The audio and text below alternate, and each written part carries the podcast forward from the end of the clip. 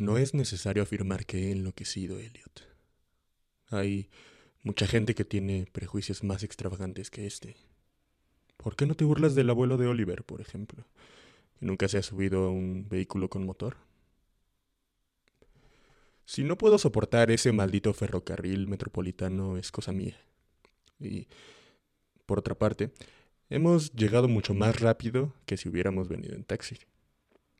De haber elegido el metro, habríamos tenido que subir a pie la colina de Park Street. Confieso que me encuentro más nervioso que el año pasado, cuando me viste. Pero no creo que sea razón suficiente como para que me recomiendes el asilo. El Señor sabe bien que tengo vastos motivos para estar conmovido. Y creo que soy muy afortunado por haber conservado la lucidez hasta ahora. ¿Por qué el tercer grado? Antes no eras tan cruel. Bien, si tienes que escucharlo, no veo razón para que no lo hagas. Quizá hasta te asista el derecho a saberlo, ya que fuiste el único en escribirme, como si fueras un pariente agraviado. Cuando te enteraste de que ya no frecuentaba el Art Club y que me mantenía distanciado de Pickman. Ahora que Pickman ya no está, de vez en cuando me doy una vuelta por el club. Pero desde ya que mis nervios no son los de antes. No, no sé qué ha sido de Pickman, y tampoco me gusta entregarme a las conjeturas. Pudiste sospechar que yo sabía algo importante cuando me distancié de él, y esta es la causa por la que me niego a pensar hacia dónde habrá ido. Dejemos que la policía investigue cuando pueda. No creo que sea mucho teniendo en cuenta que todavía no, no sabe nada acerca de la casa que, bajo el nombre de Peters, alquiló en el North End. Tampoco estoy seguro de que yo mismo sea capaz de encontrarla otra vez. Ni siquiera de que piense en ir a encontrarla, aún a plena luz del día. Sí. Quiero saber por qué la alquiló. Sobre, sobre esto puedo hablarte. Así sabrás mucho antes de que haya concluido, ¿por qué motivo no voy a la policía? Me obligarán a que los llevara hasta ella. Me obligarían a que los llevara hasta ella. Pero la verdad es que no podría regresar a esa casa aunque conociera el camino. Bien, por eso no puedo tomar el metro, ni bajar a sótano o bodega alguna. Y esto también te causará risa. Me pareció que podrías entender que mi distanciamiento con Pickman no se debió a las mismas razones estúpidas que produjeron la misma reacción en hombres como el Dr. Hyde, o Joe Minot, o Rosworth. El arte que se ocupa de lo morboso no me interesa en lo absoluto. Pero cuando alguien tiene la genialidad que tenía Pickman, para mí... Para mí resulta un honor conocerlo, al margen de los cauces que tome su obra. Boston jamás ha contado con un pintor tan notable como Richard Upton Pickman. Lo dije desde un principio y continúo afirmándolo. También lo sostuve cuando dio a conocer aquel vampiro alimentándose. Según recordarás, por esa obra Minot dejó de saludarlo. Para, para engendrar obras como las de Pickman, es necesario un profundo dominio de su arte y una no menos profunda percepción de las entrañas de la naturaleza. Cualquier ilustrador de portadas está en condiciones de volcar absurdamente color sobre un papel y anunciar que nos está entregando una pesadilla, un aquelarre de brujas o un retrato del diablo. Pero solo un gran artista puede llegar a un resultado que nos impresione como verosímil y que nos aterrorice. Esto es posible porque solamente un verdadero artista puede reconocer la verdadera anatomía de lo terrible y la fisiología del miedo. Es el único que conoce el tipo exacto de líneas que despiertan los instintos adormecidos o los heredados recuerdos del miedo. Es el único capaz de rastrear los contrastes precisos del color y los efectos de luz que estimulan en su espectador el latente sentido de lo anormal. No necesito explicarte por qué un Fuseli nos produce escalofríos, mientras que la portada de una revista de fantasmas solo nos mueve la risa. Existe algo que esos seres excepcionales captan, algo que está más allá de la vida y son capaces de transmitírnoslo, aunque sea fugazmente. Es el don que distingue a Gustave Doré. Sidney Sim también lo tiene. Angarola, de Chicago también, y Pickman lo poseía en grado superlativo, como nadie lo tuvo antes de él y como nadie, así lo quiere el Señor, volverá a tenerlo. No quiere saber qué es lo que esos hombres ven. En la práctica artística se advierte una gran diferencia entre las obras que, se, que captan estos seres esenciales arrancados a la naturaleza y los productos industriales que se fabrican en un estudio. En suma, debería decir que el artista propiamente fantástico está dotado de un tipo de visión que lo faculta para percibir motivos genuinos de un mundo espectral.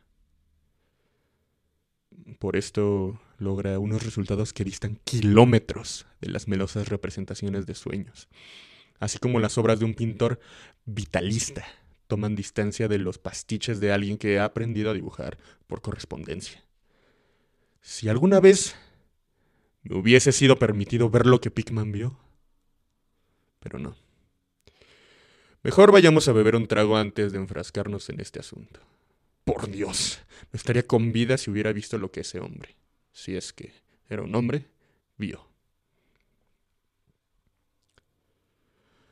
Como recordarás, el fuerte de Pickman eran los rostros. Creo que nadie, desde Francisco Goya, ha puesto tanta intensidad en unos rasgos o en una expresión, y antes que Goya habría que y antes que Goya habría que buscar en los anónimos artistas medievales que crearon las gárgolas o las quimeras de Notre Dame o el Mont Saint-Michel. Ellos creían en la realidad de las criaturas que plasmaban en sus obras. Y tal vez también veían esa clase de criaturas, sobre todo si se recuerda que la Edad Media tuvo algunas etapas muy curiosas. Recuerdo perfectamente que en cierta ocasión le preguntaste a Pigman dónde demonios conseguía tales ideas y visiones. La respuesta fue una por demás desagradable, una por demás desagradable carcajada. Esa carcajada fue, casualmente, la razón por la que Raid se disgustó con él. Raid venía de graduarse en patología comparada y era un saco de grandes ideas sobre el significado biológico o evolutivo de cualquiera de los síntomas mentales o físicos imaginables. Su aversión a Pickman era cada vez más notoria y terminó prácticamente en miedo al pintor. Decía que la expresión de Pickman e incluso sus rasgos tomaban un derrotero progresivo que no le gustaba. Se, desarrollaban en un sentido que no era humano. Si has mantenido correspondencia con Raid, supongo que le habrás dicho que su error consistió en dejar que los cuadros de Pigman operaran directamente sobre sus nervios o su imaginación. Fue lo que yo dije por aquel entonces. Puedes estar seguro de que no me distancié de Pigman por ninguna de estas cosas. Al contrario, mi admiración hacia el maestro fue creciendo ya que no había duda alguna de que aquel vampiro alimentándose era una obra maestra. Como sabes, el club se negó a exhibirlo y el Museo de Bellas Artes ni siquiera lo aceptó como donación. Nadie tampoco quiso comprarlo. Así que el cuadro quedó arrumbado en casa de Pigman hasta que éste se marchó. Ahora está en manos de su padre, en la casa familiar de Salem. Bien sabes que Pigman es originario de la antigua Salem. Uno de sus antepasados fue quemado en 1692 por brujería. Me acostumbré a visitar a Pigman con alguna frecuencia. En especial, después de que comencé a buscar material para la preparación de una monografía sobre el arte fantástico. Tal vez haya sido su propia obra la que me sugirió la idea. De todos modos, debo confesar que su obra fue una rica cantera de sugerencias y de datos para aquel propósito. Me facilitó el acceso a todos sus trabajos, a todos sus cuadros y dibujos que tenía con él, incluyendo algunos bocetos a tinta que hubieran significado su inmediata expulsión del club de haber caído ante los ojos de sus integrantes. En poco tiempo me había transformado en una especie de adepto que pasaba horas enteras pendiente de teorías artísticas y especulaciones filosóficas, tan desatinadas que por sí solas habrían justificado la internación de Pickman en el manicomio de Danvers.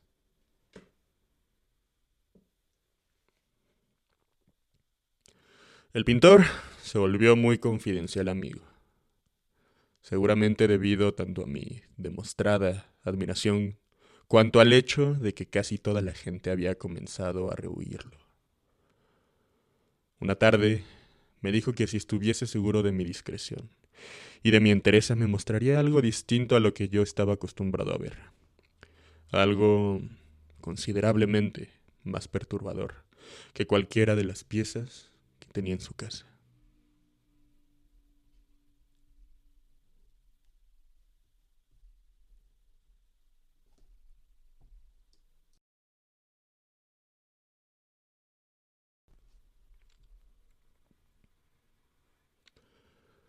Ciertas cosas, me confió, no son tolerables para la Newbury Street. Aquí estarían fuera de lugar y tampoco podrían ser concebidas. Mi misión consiste en capturar las armonías del alma, y esto claramente resulta imposible de practicar en una serie de aburridas calles de reciente construcción. Black Bay no es Boston. Todavía sigue siendo nada porque no ha tenido tiempo suficiente como para compactar recuerdos y poblarse de espíritus locales. Los fantasmas de aquí son fantasmas domesticados que han olvidado su hogar inicial en un pantano o en una cueva de relativa profundidad. Yo necesito fantasmas humanos. Fantasmas de seres lo suficientemente fuertes como para haber resistido una ojeada al infierno y lo suficientemente aptos como para haber vuelto con el significado de lo que habían visto. El mejor lugar para que viva un artista, continuó, es el North End. Si fuera coherente y sincero consigo mismo y con su obra, el artista solo habitaría en los barrios pobres, allí donde, allí donde se acumulan las tradiciones. Esos lugares no solo han sido construidos, se han desarrollado. En esos lugares han vivido generaciones tras generaciones, han gozado de la vida y han muerto.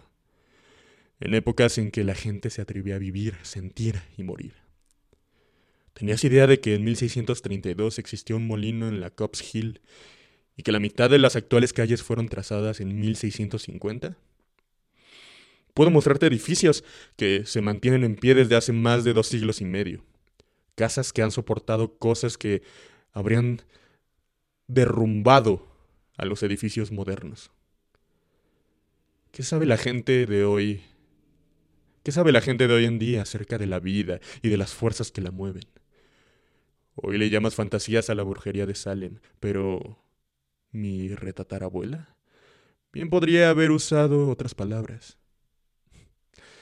La colgaron en la Gallow Hill, custodiada por la mirada beata de Cotton Mather. El maldito Mater siempre estaba obsesionado con que alguien lograra fugarse de aquella demoníaca cárcel de monotonía. Lástima, lástima que no lo hayan hecho víctima de un hechizo o que le hayan chupado toda la sangre durante la noche. Puedo mostrarte uno de los lugares donde vivió, proseguía Pickman, y también puedo llevarte a otra casa a la que no se atrevía a entrar pese a sus muchas bravatas. Conocía cosas que no se animó a escribir en aquel desabrido Magnalia, en el pueril Maravillas del Mundo Invisible. A propósito, ¿sabías que existió una época en que todo el North estaba surcado por una red de túneles que permitían a ciertas personas el contacto con ciertas casas, con el cementerio y con el mar? Si examinamos 10 casas construidas antes de 1700, Apuesto a que en ocho de ellas puedo mostrarte algo raro en la bodega. No pasa mes sin que leamos en los periódicos que un grupo de obreros descubrió pasadizos subterráneos que no llevan a ninguna parte. Hace poco se localizó uno en Henchman Street. Había brujas en la invocación de sus sortilegios, contrabandistas, piratas y lo que del mar recogían. Puedo asegurarte que en otras épocas la gente sabía cómo vivir y cómo ingeniárselas para dilatar las fronteras de la vida. Por cierto que este no era el único mundo que un hombre con imaginación y valiente podía conocer. Y pensar que hoy, en cambio, las mentes se han aguado tanto que incluso un club de pretendidos artistas se estremece y conmociona si un cuadro transpone los sentimientos que pudo experimentar un feriante de la Beacon Street. Lo único que salva al presente, afirmaba el pintor, en su propia estupidez. Lo único que salva al presente, afirmaba el pintor, es su propia estupidez, porque lo inhabilita para interrogar el pasado. ¿Qué dicen en realidad del North End los mapas, los archivos y las guías? Puedo llevarte a 30 o 40 callejuelas ubicadas al norte de la Prince Street, cuya existencia no es conocida ni siquiera por 10 personas, aparte de los extranjeros que viven en ellas. ¿Y qué saben acerca de su naturaleza esos hombres morenos? Nada, Turber. Porque esos lugares ancestrales están repletos de terror, de maravillas y de puertas para acceder a mundos diferentes de los vulgares. Y, sin embargo, no hay nadie que sepa comprenderlos o sacarles el provecho necesario. Para decirlo mejor, hay una sola alma capaz. ¿O crees que he estado escudriñando el pasado en vano? Por lo que advierto, me decía, ¿te interesa esta clase de cosas? Pues bien, ¿Qué dirías si te confiara que tengo otro estudio por esa zona, donde puedo capturar el lóbrego espíritu de horrores pasados y pintar cosas que jamás habrían acudido a mi, a mi imaginación en la Newbury Street? Por supuesto que no haría esta revelación a los estúpidos menopáusicos del club, empezando por Raid, el muy maldito, siempre susurrando como si yo fuera una especie de monstruo. Puedes creerme, Turber. Hace ya tiempo que decidí pintar el terror de la vida, de manera análoga a como se pinta su belleza. Así que realicé algunas investigaciones en sitios sobre los que tenía motivos para saber que habitaba el terror. Ubiqué un lugar, musitó Pickman, en que aparte de mí mismo solo han visto tres hombres nórdicos vivientes. No se encuentra mucha distancia del metro, pero está a siglos de él en cuanto a espíritu se refiere. Me decidí a alquilarlo debido al extraño pozo con paredes de ladrillos que hay en la bodega. El edificio está casi en ruinas, por lo que a nadie se le ocurriría ir a vivir allí. Me avergonzaría confesarte lo que pago por él. He tapiado las ventanas ya que no necesito luz solar para mi tarea. He instalado el taller en la bodega, un lugar donde la inspiración se vuelve más intensa, pero también tengo otras habitaciones con muebles en la planta baja. El edificio pertenece a un siciliano y para alquilárselo he usado el nombre de Peters.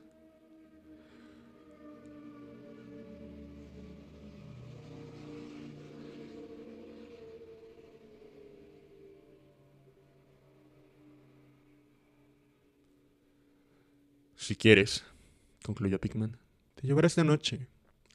Estoy seguro de que los cuadros te gustarán mucho, puesto que en ellos está lo mejor de mí. No tendremos que caminar mucho. Siempre voy a pie para no llamar la atención con un taxi en semejante lugar. Tomaremos el metro en la South Station e iremos hasta la Battery Street. Luego una pequeña caminata y estaremos allí.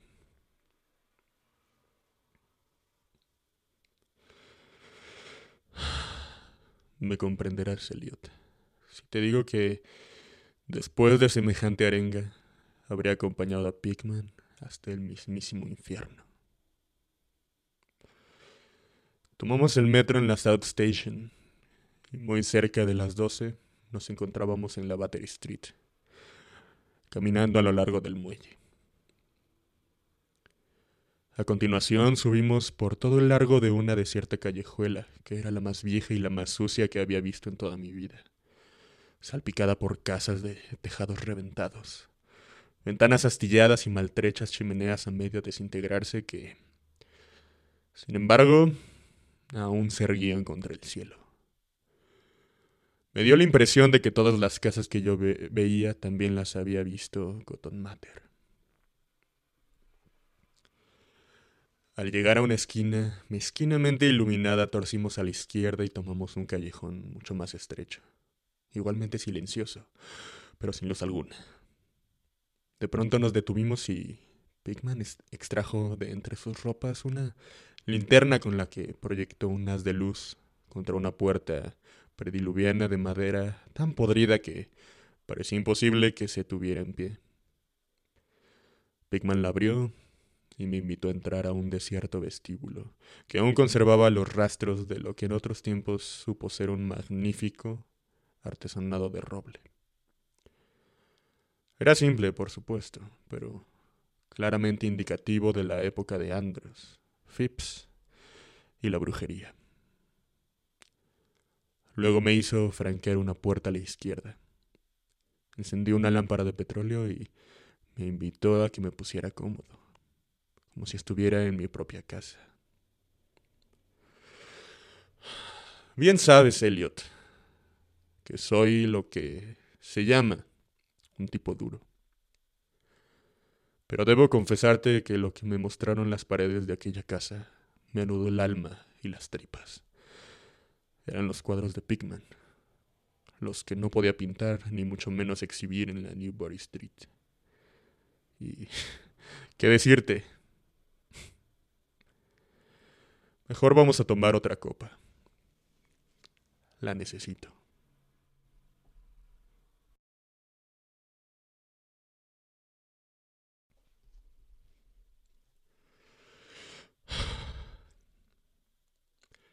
Como comprenderás, es inútil que trate de describirte aquellas telas, porque ¿cómo hacer para describir el más terrible, herético horror y la más hedionda descomposición moral mediante unas simples pinceladas de color puestas sobre un plano.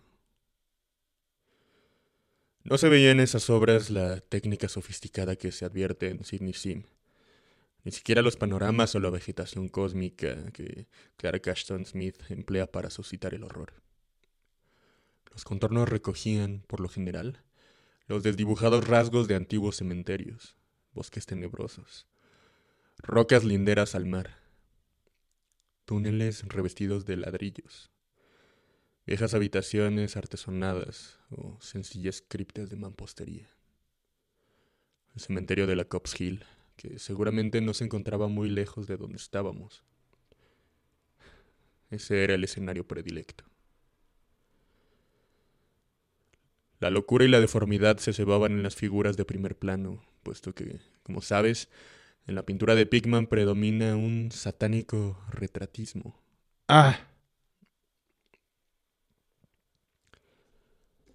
Las figuras no eran del todo humanas. Más bien intentaban acercarse a diversos grados de lo humano. La mayor parte de los seres, apenas bípedos, ostenta un, ostentaban un aire canino. Me parece verlos, sus ocupaciones, no me pidas precisión. Por lo general se hallaban alimentándose. No te voy a decir en qué consistía su alimento. algunas veces se agrupaban en cementerios o pasadizos subterráneos y de vez en cuando se disputaban su presa. O, para decirlo mejor, su preciado botín. Y sobre todo, esa maldita expresividad que Pickman sabía insuflar a los cegados rostros del macabro botín. En algunos cuadros las criaturas saltaban a través de una ventana abierta al corazón de la noche o anidaban en el pecho de algún ser durmiente para entretenerse con su garganta. Una de las pinturas mostraba una jauría de aquellas repugnantes criaturas aullando en torno a una bruja empalada en la Gallows Hill, cuya fisionomía tenía una notable similitud con la de los seres que la rodeaban. Sin embargo, no, no debes creer que lo que me impresionó hasta el vómito fue la temática de aquellos cuadros. No soy un niño y, por cierto, que he visto cuadros parecidos muchas veces. Fueron los rostros, Elliot. Aquellos rostros que parecían escapar de la tela, movidos por un hálito vital. En este mismo momento podría jurarte que estaban vivos. Dame otro trago, Elliot. Recuerdo una tela llamada La Lección. Dios mío. ¿Te imaginas a un grupo de esos seres agazapado en semicírculo en un cementerio, entregados a la tarea de enseñar a un niño a alimentarse como ellos? Supongo que se trataría de los términos de un intercambio. Seguramente conoces el viejo mito sobre las terribles sustituciones que practican los seres sobrenaturales, dejando en las cunas a sus propias crías y llevándose a los niños que duermen en ellas. Los cuadros de Pigman mostraban qué les ocurre a esos niños robados, cómo se desarrollan, y desde ese instante comencé a advertir una espantosa similitud entre los rostros de las figuras humanas y las no humanas. En lo esencial, Pigman se dedicaba a establecer, con todos los grados de morbosidad posibles, un siniestro nexo evolutivo entre lo cabalmente humano y lo envilecidamente inhumano. El origen de los seres caninos eran seres humanos. Me pasó por la mente la incógnita de qué sucedería con las crías que dejaban en las cunas a modo de trueque, de trueque pero un cuadro que de pronto quedó frente a mis ojos me ilustró sobre ese tema. La tela representaba los interiores de una casa puritana, ornada con muebles del siglo XVII, y una reunión familiar en torno al padre que leía las escrituras. Todos los rostros, a excepción de uno, transmitían integridad y solemnidad. El diverso exhalaba la más repulsiva mofa. Se trataba de un joven por lo que podía inferirse hijo de aquel piadoso padre, aunque su hermandad con los seres infrahumanos era indudable. Era el producto de uno de aquellos trueques. Y en un impulso de ironía superior, Pickman había conferido a las facciones del joven una estremecedora semejanza con las suyas propias. A todo esto, Pickman había dado luz a una lámpara en la habitación contigua, y me invitaba a pasar para enseñarme sus últimos estudios. Aún no había abierto la boca para comunicarle mis impresiones sobre lo que había visto. El terror y la emoción me habían dejado mudo. Pero él percibió claramente mi estado anímico y, sin duda, este le halagó. Nuevamente, Elliot, quiero que tengas en cuenta que no soy un payaso capaz de ponerse a gritar frente a cualquier espectáculo que sea parte de lo que llamamos normal. Soy lo bastante mayor como para no dejarme impresionar con facilidad. No obstante, lo que, vi, en aquella habitación me arrancó un grito y me vi obligado a asirme al marco de la puerta para no caer al piso. La primera de las salas era el reino de una cantidad de vampiros y de brujas, poblando el mundo de nuestros antepasados. Pero esta habitación se ocupaba del horror que anida en nuestra vida cotidiana. ¿Cómo podía Pigman pintar esas cosas? Había un bosque llamado. Había un bosquejo llamado Accidente en el Metro, donde se veía una jauría de los seres malignos brotando de una descomunal catacumba por una grieta del suelo y atacando a la multitud que esperaba en la plataforma. Otro mostraba una danza en la Cops Hill entre las tumbas, pero en la actualidad. También había varias vistas de sótanos con monstruos entresaliendo de agujeros y grietas de la mampostería haciendo siniestros gestos sin dejar de, menearse agazapados tras barriles o calefactores, a la espera de la primera víctima que bajara por la escalera. Una repulsiva tela parecía centrarse en un vasto sector de los Beacon Hill, con densos ejércitos de mefíticos monstruos que brotaban de los miles de agujeros que tapizaban el suelo. Había también trabajos con danzas en cementerios actuales. Pero lo que más me perturbó fue una escena en una cripta perdida donde una muchedumbre de pequeñas bestias se arremolinaba en torno de otra que, con una conocida guía de Boston en sus manos, la leía evidentemente en voz alta. Todas las bestias señalaban un mismo pasaje y sus rostros estaban crispados por una risa epiléptica cuya reverberancia casi me pareció oír. El título de la tela era Holmes, Lowell y Longfellow están enterrados en Mount Auburn. Mientras recobraba algo de aplomo y serenidad, en tanto me iba adaptando a aquella segunda habitación diabólica y morbosa, comencé a analizar mi propio estado de ánimo. En primer término, dilucidé que todo aquello me producía asco porque evidenciaba la falta de humanidad y la impretérrita crueldad de Pickman.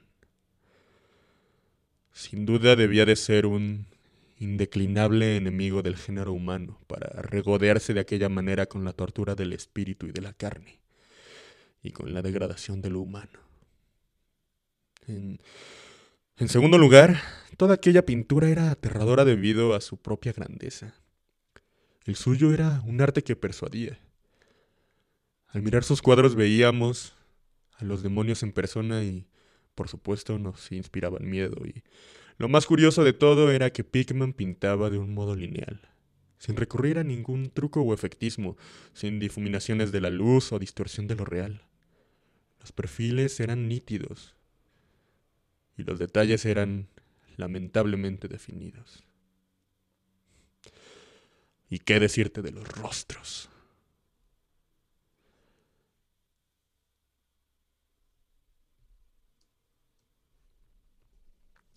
Lo que se veía en los cuadros era algo más que la simple interpretación de un artista. Se trataba del propio infierno volcado con la mayor fidelidad que se pueda imaginar. No era posible confundir a Pickman con un imaginativo o con un romántico. Su tarea se limitaba a reflejar un mundo terrible que él veía cristalinamente. Solo Dios puede saber dónde había capturado las heréticas formas que se veían en los cuadros. Pero fuere cual fuese el origen de sus imágenes, algo era más que evidente. En cuanto a concepción y ejecución, Pickman era un pintor realista y casi científico. Más adelante bajé tras, mi anfitrión al verdadero estudio, que se encontraba en el sótano. Cuando alcanzamos el pie de la escalera húmeda, Pickman concentró el haz de luz de su linterna en un rincón, donde se veía un círculo de ladrillos que marcaba evidentemente un pozo de gran dimensión excavado en el piso.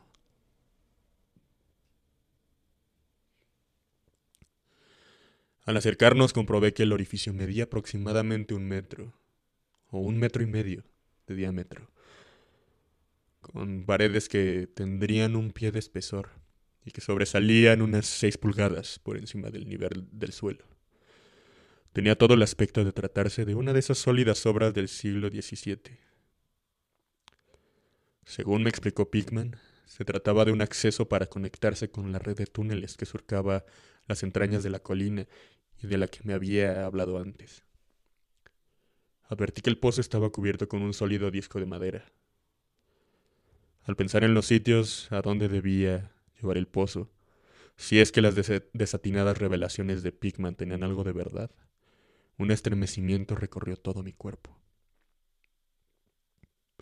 No obstante, seguimos avanzando y a través de una carcomida puerta, mi anfitrión me hizo pasar a una habitación bastante grande, con piso de madera y equipada propiamente como el estudio de un pintor. Una instalación de gas acetileno aportaba la luz necesaria para trabajar allí.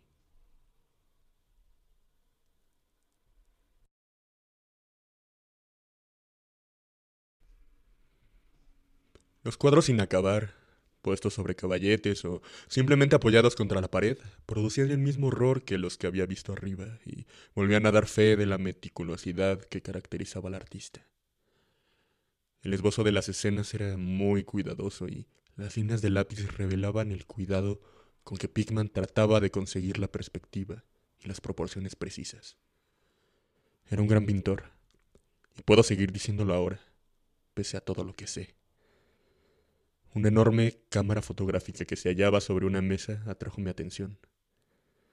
Pickman me explicó que la empleaba para fotografiar paisajes que luego ingresaban como fondo a sus telas. Con este método se ahorraba el tener que cargar con todos sus cacharros de un lado para otro, hasta dar con un paisaje adecuado. Sostenía que una fotografía era tan buena como un paisaje o un modelo real y que por eso recurría a ellas habitualmente. Había algo perturbador en los repulsivos bocetos y en las inacabadas monstruosidades que se agazapaban en todos los rincones del estudio. Pero cuando súbitamente Pigman descubrió una enorme tela colocada sobre un caballete, no pude contener un nuevo grito de horror, el segundo de aquella noche. Sus ecos rodaron en una y otra de las oscuras bóvedas de aquella húmeda y salitrosa bodega, y fue grande el esfuerzo que implicó contenerme para no estallar en una histérica carcajada. Dios mío, aún hoy no puedo saber hasta qué punto me encontraba frente a una realidad o a una fantasía. En el cuadro se veía un gigantesco e indescriptible monstruo de ojos llameantes y enrojecidos que sostenía con sus afiladas garras a un ser que había sido un hombre, cuya cabeza roía con la misma fruición con que un niño mordisquea una golosina. Estaba acuclillado y cuando se lo miraba surgía la atroz sensación de que cualquier instante podía arrojar su presa y saltar en procura de alguna golosina más sólida. Pese a todo, lo que producía una sensación de helado terror no era aquel rostro canino de orejas puntiagudas, ni sus ojos embebidos en sangre, ni la nariz deforme, ni sus fauces de las que chorreaba una baba rosácea. Tampoco eran las garras escamadas, ni la ciertamente repulsiva pelambre que recubría el cuerpo, ni los pies no del todo ongulados, si bien cualquiera de aquellas características por sí solas podría haber desestabilizado a un hombre impresionable. Lo que golpeaba a Elliot era la técnica, la maldita, impecable y deshumanizada técnica. Hasta aquella noche no me había sido dado ver sobre una tela el elán vital de una manera tan impiadosamente real. El monstruo estaba entre nosotros, Miraba con ferocidad y roía, roía y miraba con ferocidad. Y comprendí que sólo un paréntesis breve en la vigencia de las leyes de la naturaleza había permitido a un hombre pintar una cosa como aquella sin un modelo, y sin haber frecuentado ese mundo infrahumano que ningún mortal que no haya vendido el alma al diablo ha conseguido ver. Adosado desprolijamente a una parte de la tela aún no pintada, se veía un trozo de papel muy arrugado. En principio pensé que se trataba de una de las fotografías que Pickman utilizaba para lograr algún fondo tan espantoso como el motivo central del cuadro. Cuando iba a alisarlo para observarlo más cuidadosamente, Pickman se sobresaltó súbita y violentamente. Noté que desde que mi grito despertó Noté que desde que mi grito despertó inusitados ecos en la lóbrega bodega, mi anfitrión había evidenciado prestar atención con singular cuidado a posibles ruidos de respuestas. Ahora él también parecía ser presa del miedo, aunque, a diferencia del que yo experimentaba, en su caso parecía más físico que espiritual. Extrajo un revólver del bolsillo y con una seña me recomendó que guardara silencio. Avanzó hacia el interior de la bodega, cerró la puerta y me dejó solo en el estudio. Sentí que la parálisis se, apoderaba de mí. Aguzando el oído me pareció percibir un sutil sonido en alguna parte, como de alguien deslizándose por el suelo, y a continuación muchos chillidos agudos y golpes fuertes en una dirección que no pude determinar. La imagen de ratos enormes sacudió a mi conmovida imaginación. Un nuevo ruido consiguió ponerme la carne de gallina.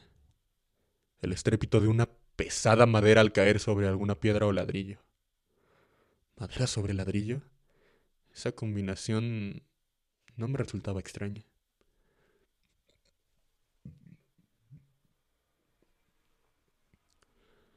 Nuevamente se escuchó el ruido, ahora con mayor intensidad, seguido por una vibración como si la madera hubiese caído mucho más lejos que la primera vez. No se habían apagado las vibraciones cuando resonaron, uno tras otro, seis disparos de revólver disparados de un modo especial, como si lo hiciera un domador de leones deseoso de impresionar a su público. Pocos momentos después, se abrió la puerta e ingresó Pigman con su arma humeante y a las ratas que pululaban en el viejo pozo.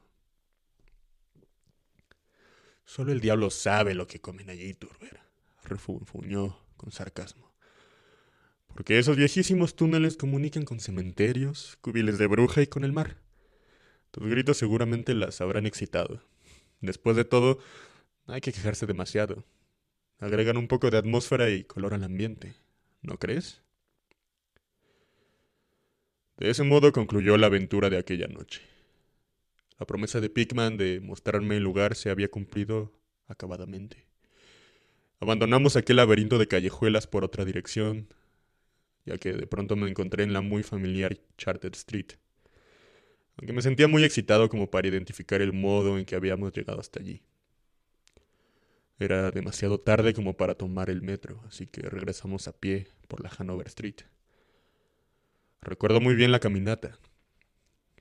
Doblamos entre Mont y luego de subir por Beacon llegamos hasta la esquina de Joy, donde Pigman me abandonó. Desde ese momento no volví a verlo. ¿Por qué dejé de ver a Pigman? Con tanta impaciencia. Deja que pida otro poco de café. No, no fue por los cuadros que vi en aquel lugar. Aunque por cierto que ellos hubieran sido motivo más que suficiente para que a Pigman le hubiesen prohibido el acceso a nueve de cada diez hogares en Boston. Espero que ahora comprendas la razón de mi fobia a bajar a los túneles del metro o a sótanos. Me aparté de él por algo que encontré a la mañana siguiente en uno de los bolsillos de mi abrigo. Sí, era el estrujado papel que estaba prendido a la espantosa tela de la bodega. Lo que yo había pensado que era una fotografía con algún paisaje que Pigman se proponía emplear como fondo para el monstruo. Seguramente cuando se produjo el sobresalto súbito de Pigman me eché inadvertidamente el papel en el bolsillo antes de llegar a mirarlo. Y bien, aquí está el café. Elliot, te aconsejo que lo tomes puro. En efecto, a ese papel se debió mi distanciamiento de Pigman, de Richard Upton Pigman el artista más notable que haya conocido y el ser más, más execrable que haya traspuesto jamás los límites de la vida para abismarse en el mito y la locura. Raid estaba en lo cierto. Pigman no era estrictamente humano. No quieras que te explique o que conjetures sobre aquel papel que quemé. Hay secretos que se remontan a la época de Salem, y no olvides que Cotton Mather refiere cosas aún mucho más extrañas. Bien sabes lo endemoniadamente expresivos que eran los cuadros de Pigman, todas las veces que nos preguntamos de dónde habría sacado aquellos rostros. Bueno, debo confesarte que aquel papel no era la fotografía de un paisaje para ser empleado como fondo. En la imagen solo se veía el ser monstruoso, que estaba pintando en aquella terrible tela. Era el modelo que le había servido de inspiración, y el fondo no era más que la pared de la bodega registrada con todos sus detalles. Por Dios, Elliot, aquella era una fotografía tomada del natural.